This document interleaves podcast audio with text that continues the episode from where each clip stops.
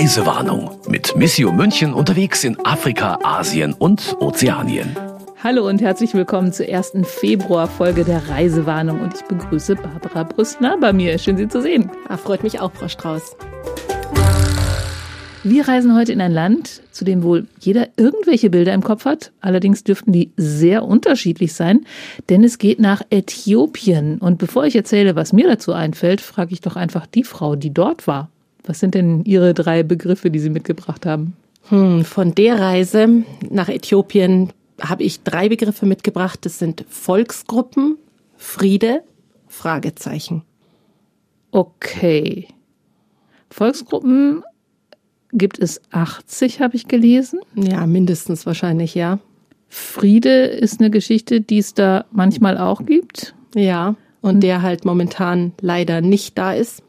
Und das Fragezeichen steht wahrscheinlich für. Das steht eigentlich für den Frieden, denn als wir da waren, war, gab es nämlich den großen Hoffnungsträger für den Frieden und unser aller Hoffnung und einen Friedensnobelpreis gab es sogar. Und ja, jetzt haben sich die Dinge geändert. Mhm. Okay. Meine Bilder sind zum einen die aus den 80ern, die Hungerkatastrophe. Damals hat ja Karl-Heinz Böhm dort auch sein Hilfswerk gegründet und die Bilder von hungernden Kindern gingen damals um die Welt. Also wie gesagt, die 80er Jahre des letzten Jahrhunderts.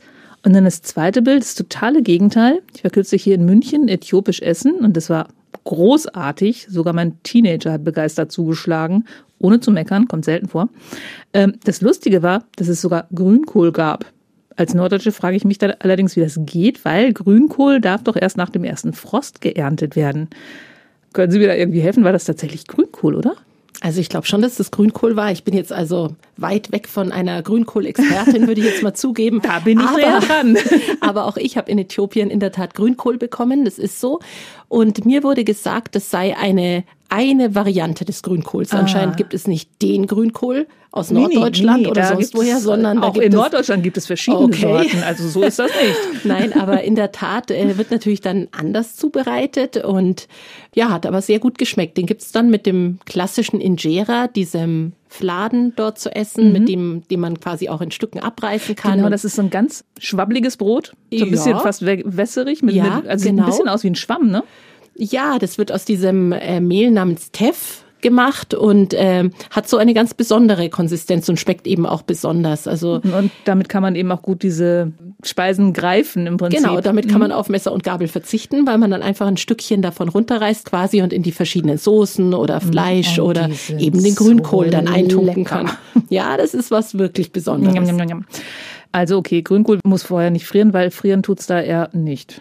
Also Äthiopien hat ja auch Berge, nee, aber so tief. Äh, ich glaube nicht, dass der Grünkohl, der in Äthiopien gegessen wird, gefroren haben muss. Das, das, das glaube ich nicht. Das liegt an der Sorte und nicht an der Temperatur. Wie gesagt, Grünkohl-Expertentum. Nein, naja. ich hatte jetzt auch eher nach der Temperatur gefragt. ja. Also unter 0 Grad wird es wahrscheinlich nein, eher nicht, obwohl es da echt hohe Berge gibt. Also ja. äh, wir hören es gleich nochmal in den Länderinfos. Vier 4000er. Ich war überrascht. Ähm, noch was Kulinarisches? Der Kaffee kommt aus Äthiopien. Danke dafür. Ich meine, mein Leben wäre ein anderes ohne Kaffee.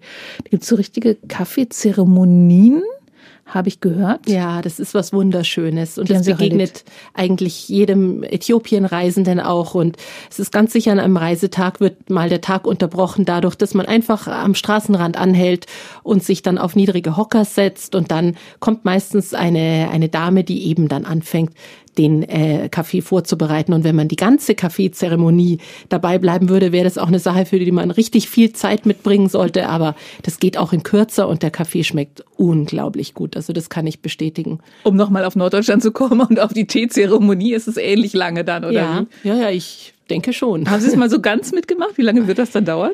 So ganz haben wir es ehrlicherweise äh, nicht mitgemacht. Sie waren hab, ja nicht zum Spaß da. Nein, nein, das leider nicht. Man kann das teilweise sehen. Wir haben unterschiedliche Stadien der genau. Kaffeeherstellung gesehen an unterschiedlichen Orten. Aber ich denke, wenn man da wirklich dabei sein wollte, zwei, drei Stunden, kann das schon mal brauchen, bis, bis dann so ein Kännchen Kaffee fertig ist. Und mal die Basics, ist es dann Prütt-Kaffee? Also ist es dann Kaffeepulver, auf das Wasser gegossen wird, der sich dann setzt? Oder ist es gefiltert oder ist es äh, Espresso-Basis? Also wir hatten den Kaffee, der sich setzt. Mhm. Das Besondere ist, glaube ich, dieser ganz intensive, schöne Geschmack, der dann kommt. Man kann dann ein bisschen Zucker reinrühren. Das ist manchmal an so einem heißen Tag, wenn man eigentlich schon unterzuckert ist, auch ganz gut, um wieder weiterzumachen. Also ich habe sehr genossen. Okay, ich werde richtig neidisch. Ähm, ich habe gerade schon einmal von den Länderinfos gesprochen. Sollen wir uns die vielleicht einfach erstmal anhören? Sehr gerne. Äthiopien liegt in Ostafrika und ist rund dreimal so groß wie Deutschland. Es gibt 112 Millionen Einwohner mit noch immer steigender Tendenz, auch wenn die Fertilitätsrate sinkt, eine Folge des starken wirtschaftlichen Wachstums der letzten gut 15 Jahre. Die Hauptstadt Addis Abeba ist eine der größten Metropolen Afrikas mit einer modernen Infrastruktur. Die Bevölkerung besteht aus 80 Ethnien, rund 60 Prozent der Menschen sind Christen, die meisten von ihnen äthiopisch-orthodox. Äthiopien ist das einzige afrikanische Land, das immer unabhängig war, weil es sich in zwei schweren Kriegen erfolgreich gegen die Europäer gewehrt hat. Das Land gilt als Ursprungsland des modernen Menschen. Archäologische Funde haben das belegt. Es gibt hier neun UNESCO-Welterbestätten. Die Landschaft ist gebirgig und das Klima unterschiedlich, je nach Höhe der Berge. Vier der Berge sind mehr als 4000 Meter hoch. Äthiopien grenzt unter anderem an die Krisenländer Eritrea, Somalia und Südsudan. Deshalb gibt es viele Flüchtlingslager in den Grenzregionen. Politisch geprägt hat das Land unter anderem Kaiser Haile Selassie, der ab 1930 herrschte, bis 1974 nach einem Putsch eine Militärregierung und eine sozialistische Einparteienregierung dort die Macht übernahm. Der derzeitige Ministerpräsident Abiy Ahmed ist seit 2018 im Amt. Ja, und über diesen Präsidenten müssen wir reden. Der hat nämlich 2019 den Friedensnobelpreis bekommen, weil er es geschafft hatte, Frieden mit Eritrea zu schaffen. Seit November 2020 ist es aber wieder vorbei. Was ist genau passiert? Ja, da ist eine ganze Menge passiert und das sind Dinge passiert, die sich so auch, glaube ich, niemand erwartet hätte. Also als wir im Februar 2018 nach Äthiopien gereist sind, da kamen wir eigentlich mitten ins Geschehen. Zwei Tage nach unserer Ankunft, damals äh, zu dem Zeitpunkt im Osten Äthiopiens, in die, an die Grenze zu Somalia hin, ist der Vorgänger von Ministerpräsident Abiy Ahmed zurückgetreten.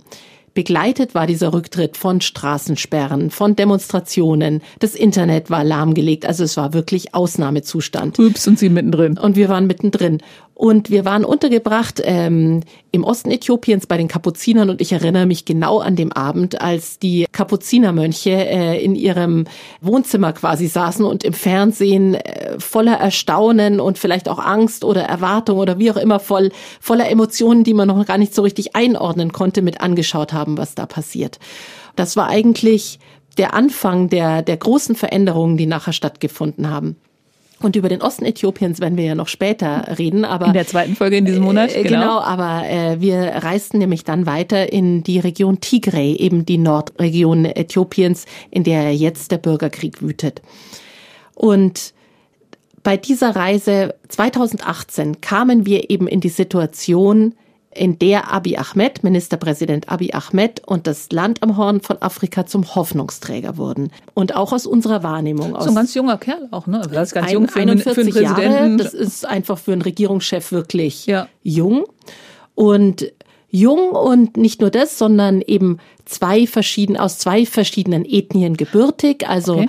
der Vater Oromo und Muslim, die Mutter Amara und Christin beispielsweise, mhm. schon das stand für Versöhnung und überhaupt auch das, was der dann begonnen hat, stand für alles, was man sich im Westen und nicht nur im Westen, sondern eben auch in Äthiopien und in Afrika erhofft hatte der hat angefangen, das vorher repressive Regime eigentlich, dem eigentlich die Zähne zu ziehen. Der hat angefangen, Frauen auch mit in die Regierung mit einzubeziehen. Der hat, vor allem hat der äh, im Juni 2018 mit dem Nachbarland Eritrea Frieden geschlossen und das war ganz unglaublich. Denn dazu äh, genau, äh, wie genau. macht man das dann mal eben so Frieden schließen? Ja, das äh, schien vorher undenkbar. Genau, weil ähm, Eritrea und Äthiopien eben 20 Jahre lang einen quasi kalter Krieg miteinander verbunden hatte und wir waren ja in diesem auf unserer Reportagereise genau in dem Gebiet, wo das sichtbar geworden war. Also wir haben das Gebiet mhm. bereist, wo man gesehen hat, wie ist es in dieser Grenzzone zu sein zwischen zwei Ländern, zwischen denen kalter Krieg herrscht. Da haben Sie auch ein Wahnsinns Fotos mitgebracht, wo man wirklich zerschossene Häuser sieht und, und das sah so man, halb eingefallene ja, ähm, Dörfer. Genau so war das. Das sah man, diesen, diesen Grenzort, den wir besucht hatten, Salambessa hieß der sah man, dass die Häuser zerschossen waren. Auf beiden Seiten der Grenze standen eben auch Militärs stark aufgerüstet. Es war stark bewacht. Es gab ja zwischen Eritrea und Äthiopien 18 Grenzpunkte, an denen eben auch scharf geschossen wurde. Denn immer wieder kamen Flüchtlinge über die Grenze von Eritrea nach Äthiopien. Auf die schossen damals die eritreischen Grenzbeamten, die hatten Anweisung, also keinen rauszulassen. Keinen rauszulassen. Mhm. Und das war die Situation. Und ich erinnere mich sehr gut, als wir in diesem Ort Salambessa waren, haben wir eine alte Dame besucht in ihrem Haus mit ihren Töchtern. Die hatte vier Töchter. Also so alt war sie noch gar nicht. Die ging an die 60 zu. Die haben wir da besucht. Und die hat uns damals erzählt, das ist ein Besuch, den werde ich nicht vergessen, es hat mich so tief beeindruckt. Eigentlich war die fast aggressiv von ihrer Art, uns das zu erzählen, was wohl dran lag. Klar, da waren auch schon mehrere Journalisten bei ihr. Mhm. Salambessa ist quasi als Ort, der an der Grenze lag, immer wieder so ein bisschen als hat Basis. Hat man auch mal in den Nachrichten hat gehört, man gehört. Ich, ne? mhm. Es war so eine Basis der Berichterstattung. Und da waren öfter mal Besucher, die immer wieder die Geschichte hören wollten. Und wir waren halt in der Reihe dann 347. Äh, 347 und so hörte sich halt auch ihre Antwort an. Die fauchte mich da quasi an, dass das doch ganz klar ist, Salambessa kennt doch mittlerweile schon die ganze Welt und hier wird sich doch nie und niemals was ändern. Das, es gibt einfach diesen kalten Krieg mit Äthiopien seit 20 Jahren und sie sitzen hier in der Misere und aus diesem Ort gehen die jungen Leute ohnehin weg, wenn sie können. Und eigentlich gibt's wenig zu tun und sie sind auf Hilfe von außen angewiesen, aber sie wissen ja auch nicht, wo sie hingehen sollen. So war bisschen der Tenor. Und als ich dann wieder zu Hause war und mich an die Geschichte gesetzt hatte, hatte sich all das geändert. Die ganze Welt hat gejubelt über diesen Hoffnungsträger. Man dachte, jetzt gibt's endlich die Möglichkeit, dass sich auch in diesem repressiven Eritrea etwas zum Positiven wendet. Und ich habe das aus der Perspektive heraus geschrieben dass sie eben Unrecht hatte. Für die hat sich jetzt alles zum Guten gewandt. Also ich habe noch oft an sie zurückgedacht. Die Reportage hieß dann auch Endlich Frieden, oder? Endlich Frieden, ja, mhm. das war die Stimmung. Also, dass das eben gelungen war, diesen kalten Krieg zu beenden, dass jetzt eine neue Zeit anbricht, ein Hoffnungsschimmer. Nur ähm, Ganz kurze Zwischenfrage, wie, wie schafft man das? Ich meine, man geht ja nicht einfach rüber, übrigens das mit den 20 Jahren Bürgerkrieg vorher war ähm, ja. Blödsinn und äh, jetzt machen wir mal einen Friedensvertrag. Also warum konnte der das schaffen? Der konnte das machen, weil es eigentlich diesen Vorschlag auf einen Friedensvertrag schon gab. Den hatten die Vereinten Nationen eine ganze Zeit lang vorher ins Spiel gebracht. Allerdings war der eben von seinem politischen Vorgänger ausgebremst worden. Der war hm. eben schon mal dem äthiopischen Parlament auch vorgelegt worden und auch dort eigentlich für gut befunden worden, aber eben dann doch ausgebremst ausgebremst worden mhm.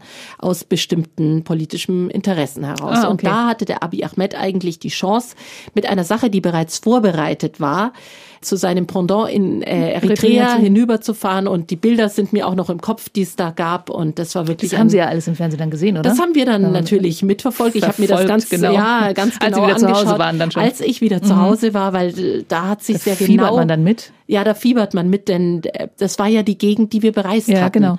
Und das war ja auch eine Gegend, die schon damals, jetzt ist es natürlich ganz anders, aber die, die war ja nicht leicht bereisbar. Also es war schon immer eine schwierige Gegend, logisch. Mhm. Grenzgebiet, wo argusäugig geschaut wird, was passiert da. Und darum ist mir das auch so, obwohl es jetzt doch ein paar Jahre her ist, so ganz genau in Erinnerung geblieben. Mhm. Ja, und leider hat sich das ganze Jahr überhaupt nicht zum Guten gewandt sondern ähm, ja, wie wir jetzt alle wissen und aus den Nachrichten ständig mitbekommen, zu einem schrecklichen Krieg in der Region. Aber ja. da sind jetzt irgendwie die, die Parteien andere, oder? Also mit Eritrea gibt's noch immer diesen Friedensschuss, aber ja. es ist ein Bürgerkrieg. Darin zeigt sich eigentlich ein bisschen die, die komplizierte Geschichte auch dieses Vielvölkerstaats Äthiopiens. Also Äthiopien hat ja, Sie haben es ja vorher auch gesagt, etwa 80 Ethnien und es hat 110 Millionen Menschen. Und Äthiopien ist ein Land, das in den vergangenen 15 Jahren, vielleicht 10, 15 Jahren, einen enormen Boom erlebt hat. Also die Wirtschaft ist gewachsen. Es ist wirklich aufwärts gegangen für dieses Land. Es ist ja ein riesiges Land mit auch enormen Reichtümern. Ein riesiges Land in einer auch fragilen Region. So, und äh, jetzt geht's natürlich darum, wer ist an den wichtigen Machtstellen.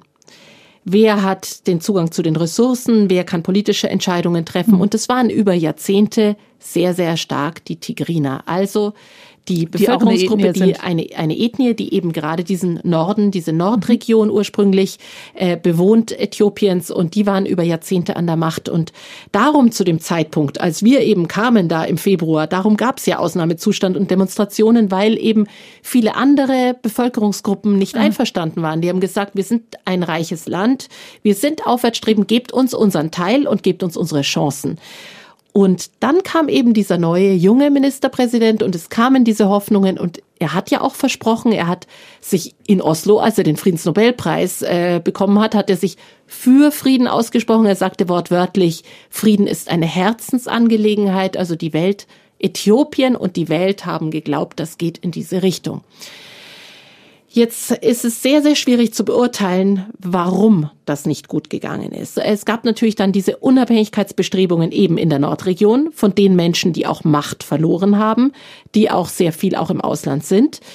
Es gab auch abgelehnte Angebote zum Dialog, zu Friedensbemühungen, wie auch immer. Es ist sicherlich sehr schwer und da müsste man da gibt's auch sehr das unterschiedliche würde den Stimmen. Rahmen meiner Reisewarnung sprengen. Ja, und äh, ich bin die Letzte, die mir anmaßen würde zu wissen, wie das gekommen mhm. ist. Aber was wir verfolgt haben, ist, es ist daraus ein kriegerischer Konflikt, jetzt ein Bürgerkrieg entstanden, der entsetzlich ist, weil es um Millionen Menschen geht, um Zivilisten, um Frauen, Männer, Kinder, die jetzt einfach hungern, die keine medizinische Versorgung haben, die äh, Binnenvertriebene sind, also die innerhalb des Landes Sicherheit suchen müssen. Sie können sich vorstellen, ist, Krieg ist, ist eigentlich der entsetzlichst mögliche Status, der eingetreten ist. Und das ist äh, die Wende, die unglücklicherweise das Ganze genommen hat. Und momentan ist eben noch nicht abzusehen, ob sich die beteiligten Gruppen an den Verhandlungstisch setzen und ob die versuchen, eine Lösung zu finden. Momentan geht es ja noch drum, wie können Nahrungsmittel, wie können mhm. Hilfsgüter, wie kann Medizin äh, in das äh, Gebiet kommen. Also es ist wirklich eine humanitäre Katastrophe und ähm, tut mir unendlich leid. Sie sagten gerade, wie können Hilfsgüter da reinkommen? Wie, wie kann dieses, wie kann jenes? Das ist ja überhaupt keine Verhandlung zwischen den Parteien. Das sind ja Verhandlungen wahrscheinlich mit ja, Hilfswerken oder mit. Da gibt's natürlich äh, die großen, wenn man nur dran denkt, die Welthungerhilfe und andere Organisationen, die normalerweise auch Zugang haben, auch äh, in solchen Konflikten. Tigray war einfach abgeschottet, da war kein Zugang möglich. Es kamen ja auch wenig Nachrichten anfangs raus. Jetzt hat sich die Lage geändert. Es wird klarer, was passiert. Es ist von Massakern auf beiden Seiten der Konfliktparteien die Rede, was entsetzlich ist. Aber ehrlich gesagt einen auch nicht überrascht, denn Krieg ist der denkbar schlimmste Zustand. Mhm. Und in diesem Sinne hat sich ja auch die äthiopische Bischofskonferenz immer wieder zu Wort gemeldet und auch andere Gruppen drängen darauf, dass sich die Parteien an den Verhandlungstisch setzen mögen. Aber manchmal schaut es danach aus, als würden die einfach kämpfen, bis man nicht mehr weiter kämpfen kann und dann auf zerstörtem Boden was Neues errichten müssen. Aber das ist natürlich die denkbar schrecklichste ja. Sache. Jetzt ist es ja immer ein bisschen schwierig, wenn man aus so einem Land zurückgekommen ist. Sie waren 2018 da und seither haben Sie halt nur ganz sporadisch Nachrichten bekommen. Was weiß Missio denn darüber, was da jetzt alles so passiert in dem Land? Ja, wir haben natürlich nach wie vor Kontakt mit unseren Projektpartnern, soweit es eben möglich ist. Und natürlich haben wir auch andere Informationsquellen. Zum Beispiel gibt's ähm, einen Nachrichtendienst, Fidesz-Dienst heißt der, den nehme ich auch als sehr zuverlässige Informationsquelle wahr und äh, verfolgt den auch sehr eng. Und da werden auch Dinge berichtet, die mich teilweise auch wirklich erschüttert haben, wie zuletzt, als es darum ging, was passiert tatsächlich in, in diesem abgeschirmten Teil Tigris, was sagen auch die Ärzte, die eben dort Leute behandeln müssen. Und da war eines der Details, der, das eben berichtet wurde, dass die Mediziner keine Mittel mehr haben, um Wunden zu desinfizieren und dass die teilweise Wunden mit Salz desinfizieren. Also die richtig allerhässlichste Fratze des Krieges. Das ist die hässlichste Fratze des Krieges. Es wird von Vergewaltigungen, Massenvergewaltigungen gesprochen. Also Frauen und Kinder leiden wieder wie immer in solchen mhm. Kriegen und Konflikten aufs Allerschrecklichste. Also da gibt es nichts gut zu reden an der ganzen Sache. Vieles ist Nachrichtendienst. Haben Sie einen eigenen Mission-Nachrichtendienst? Ja, wir haben tatsächlich einen Nachrichtendienst der, der päpstlichen Missionswerke, der auch noch sehr zuverlässig ist. Also ich schätze das sehr. Und nachdem wir immer mal wieder in Regionen reisen, dann nutze ich natürlich auch die verschiedensten Quellen, unter anderem diesen Dienst, der in so einer Zeit, wo eben aus einem Gebiet wenig Informationen kommen, sehr, sehr viel genaue Informationen gebracht hat, die dann auch immer wieder ihren Weg in die, äh, in die großen Nachrichten findet.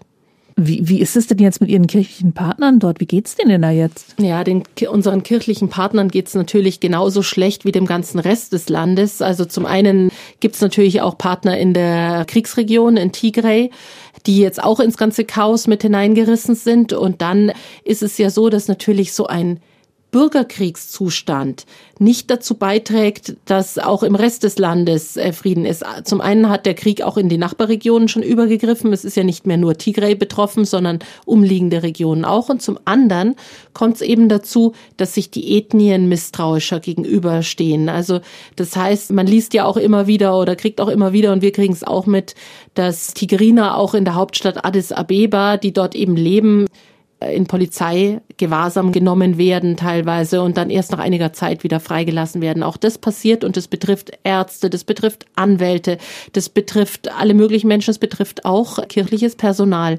Und dann bedarf es diplomatischen Geschicks, dass die Menschen wieder auf freien Fuß kommen. Zum Glück gelingt es dann in den meisten Fällen gut, aber das passiert und es ist dieser schrecklichen aufgeladenen Situation anzulasten und da ist eben zu hoffen, wenn die zum Ende kommt, dass sich die Parteien wieder versöhnen und es wieder Vertrauen im Land wächst. Das ist ja immer die Grundlage für Das ist die Grundlage für alles und das war auch die große Stärke eigentlich Äthiopiens, trotz der vielen Ethnien eigentlich verhältnismäßig friedlich gewesen sein und die große Hoffnung, dass das noch noch besser geworden wäre. Und momentan ist die Sache halt am Scheideweg. Da muss man jetzt schauen, in welche Richtung das äh, weitergeht.